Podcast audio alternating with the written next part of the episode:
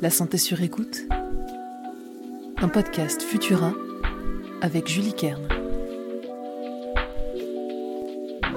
Inspirez, expirez, vous êtes détendu.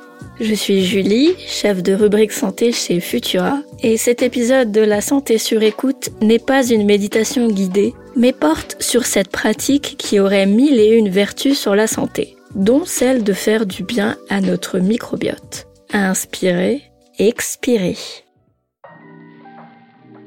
Méditation et microbiote intestinal. Le lien entre les deux ne saute pas forcément aux yeux. Pourtant, des chercheurs chinois ont observé une amélioration de la diversité des bactéries qui vivent dans nos intestins chez les personnes qui méditent. Alors si vous pratiquez la méditation en amateur, il y a de grandes chances que votre microbiote ne profite pas de votre pratique, puisque cette étude a été menée auprès de professionnels de ce sport mental, les moines bouddhistes tibétains. Les bactéries présentes dans les selles de 56 moines tibétains qui méditent au minimum deux heures par jour tous les jours depuis plusieurs années ont été analysées et comparées à celles présentes dans les selles d'un groupe témoin composé de volontaires qui ont un mode de vie proche de celui des moines mais qui ne méditent pas. Les analyses génétiques réalisées révèlent que les moines ont un microbiote plus diversifié que les autres, avec un enrichissement particulier des genres Prevotella et Bacteroides, considérés tous les deux comme bénéfiques pour la santé.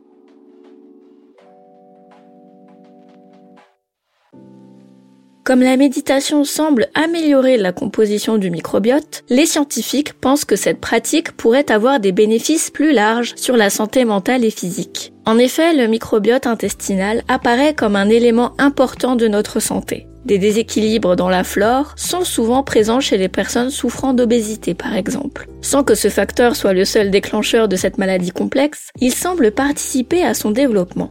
Les bactéries intestinales communiquent aussi avec notre cerveau, parce que les scientifiques appellent l'axe microbiote intestin-cerveau. Les dialogues entre le cerveau et les bactéries se font par l'intermédiaire de plusieurs canaux. Les molécules produites par les micro-organismes, le système immunitaire ou la voie neurale qui emprunte notamment le nerf vague impliqué dans de nombreuses fonctions parasympathiques comme la digestion, la régulation du rythme cardiaque ou la fonction des glandes surrénales. Bref, autant de choses que notre cerveau doit gérer et dont nous n'avons même pas conscience.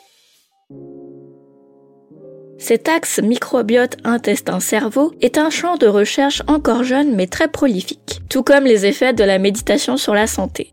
Elle semble avoir un impact positif sur les maladies mentales comme la dépression, l'anxiété, les syndromes de stress post-traumatique ou encore les troubles du comportement alimentaire. Mais il faut garder en tête que seule, la méditation ne soignera pas les maladies mentales. La plupart des résultats positifs ont été obtenus sur des formes légères à modérées de ces dernières. De plus, la méditation est souvent incluse dans un ensemble d'outils thérapeutiques utilisés par les médecins. Elle est strictement encadrée et les patients suivent un programme strict. Méditer peut soulager le stress d'une journée fatigante, calmer vos pensées trop envahissantes ou vous sortir d'une période de déprime légère. Mais si vous souffrez d'une maladie mentale plus grave, la méditation seule ne pourra peut-être pas vous soulager. Inspirez, expirez et gardez votre santé sur écoute. Merci d'avoir passé ce moment avec moi. Vous trouverez les sources de cet épisode dans la description pour vous forger votre propre avis. N'oubliez pas que les informations partagées pendant cette capsule audio ne se substituent pas à un diagnostic médical émis par un médecin. Si vous avez le moindre doute sur votre santé, n'hésitez pas à consulter un professionnel. Pour nous soutenir et améliorer notre visibilité, abonnez-vous et partagez ce podcast autour de vous. On se retrouve la semaine prochaine pour un nouvel épisode de La Santé sur écoute. À très vite!